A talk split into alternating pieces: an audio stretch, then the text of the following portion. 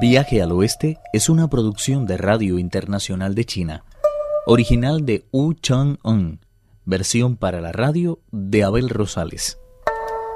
Primera parte. A la luz de las lámparas, Tripitaka meditó durante largo rato sobre la letanía acuática del rey Liang, abandonándose a continuación a la lectura del auténtico sutra del pavo real. A la tercera vigilia enrolló por fin las escrituras y las devolvió a la funda que las había protegido durante años. Cuando se disponía a retirarse a descansar, escuchó con claridad el lúgubre lamento de un viento inusitadamente fuerte.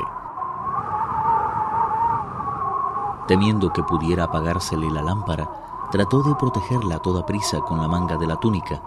La llama osciló peligrosamente, pero él estaba ya tan cansado que dejó caer pesadamente la cabeza sobre la tapa del escritorio y se quedó medio dormido. Aunque sus ojos estaban cerrados, su espíritu se mantenía en un estado de semivigilia que le permitía escuchar con claridad el continuo suspiro del viento en el exterior de su ventana. Era un viento en verdad extraño, pues silbaba de una forma poco habitual y producía un ruido muy raro al arrastrar las hojas caídas y al dispersar uno tras otro los rebaños de nubes. Soplaba con tal fuerza que las aves de las montañas eran incapaces de hacerle frente. En el mar, los peces olvidaban la palabra paz y de todos los salones se desgarraban ventanas y puertas. Los dioses y espíritus no sabían qué decisión tomar. En el gran salón de Buda el jarrón de la flor fue a parar al suelo. El recipiente de aceite se tambaleó peligrosamente y la lámpara de la sabiduría estuvo a punto de apagarse.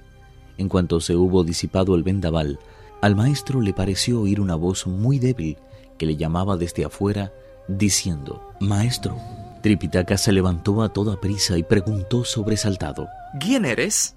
¿No serás por casualidad un demonio o un fantasma que se ha llegado hasta aquí con el único fin de burlarse sin ninguna consideración de mí? A continuación, y con mucho miedo, dijo que iba hacia las tierras del este a buscar las escrituras de Buda y que lo acompañaban valientes guerreros. Te comino, pues, que abandones este lugar ahora que todavía dispones de tiempo y no cometas la osadía de llegarte hasta las puertas de este magnífico salón de Zen en el que estamos descansando. Para entonces el ser que estaba fuera había empezado a empujar la puerta al tiempo que replicaba, Estás muy equivocado, maestro. Aquí fuera no hay ningún monstruo ni demonio. Abre los ojos. El maestro así lo hizo y pudo ver que el visitante llevaba sobre la cabeza una especie de sombrero que se elevaba hacia lo alto y traía ceñida la ropa con un cinturón de jade verde. Vestía una túnica roja con bordados de fénix danzarines y dragones voladores. Calzaba igualmente unas botas adornadas con dibujos de nubes y en sus manos sostenía un bastón de jade en el que se habían grabado las estrellas y planetas. Su rostro recordaba el del rey inmortal del monte Tae, al ver la nobleza de su porte, Tripitaka perdió el color. Sacando fuerzas de lo más profundo de su ser, el monje Tang preguntó ¿Ha tenido que escapar de sus dominios para poder salvar la vida a causa de la traición de sus ministros o de algún tipo de discordia civil? Se trataba del espíritu de un rey que había sido traicionado vilmente por un taoísta. Luego de asesinarlo, utilizó la magia para tomar su imagen. No discuto que ese malvado, pariéndose de sus malas artes, haya adoptado su figura, usurpado su reino y confundido a sus mujeres y colaboradores más cercanos. Pero ¿por qué no ha acudido entonces al reino de las sombras para presentar una querella ante el mismísimo rey Yama? Es íntimo amigo de la mayoría de los funcionarios celestes. El dios protector de la ciudad bebe con él con cierta frecuencia. Los dragones de los océanos son parientes suyos y los diez reyes de Ultratumba han hecho con él pactos de hermandad. ¿A dónde voy a ir yo a presentar una queja contra él? Si el reino de las sombras está a su parte, ¿por qué no acude al de la luz? Por eso estoy aquí. No ha resultado nada fácil, porque mi espíritu es aún imperfecto y no me está permitido entrevistarme con nadie del reino superior. A ello ha habido que añadir que los diferentes devas, los seis dioses de la luz y las seis deidades de las tinieblas, los guardianes de los cinco puntos cardinales, los cuatro centinelas y los dieciocho protectores de la fe son sus defensores y no dejan a nadie acercarse a usted. Afortunadamente, el Dios que patrulla la noche me trajo hasta aquí a lomos de su viento huracanado y les dijo que se habían cumplido ya los tres años de sufrimiento acuático que les aguardan a todos los muertos, por lo que tenía derecho a que me fuera concedida una audiencia con usted. Así ha venido hasta aquí para pedir a mi discípulo que le ayude a deshacerse de ese monstruo. Exactamente. El de reconocer que no hay nadie como mi discípulo a la hora de atrabar monstruos y dominar demonios. Pero me temo que esta empresa van a resultarle extremadamente difícil. Todavía cuento en la ciudad con un partidario mío. Me estoy refiriendo a mi hijo, que aún sigue viviendo en el palacio. De momento lo ha mantenido encerrado en el salón de los carrillones de oro, discutiendo sobre los clásicos y encargándose de pequeños problemas de Estado. Pero en estos tres años no le ha permitido ver a su madre ni una sola vez, y eso le ha acarreado su enemistad. ¿Por qué ha sido tan duro con él? Desde el principio el monstruo ha temido que si madre e hijo tuvieran la oportunidad de encontrarse a solas, podría salir a la luz toda la verdad y venirse abajo su maléfico plan. Qué lástima que exista por doquier tanto sufrimiento.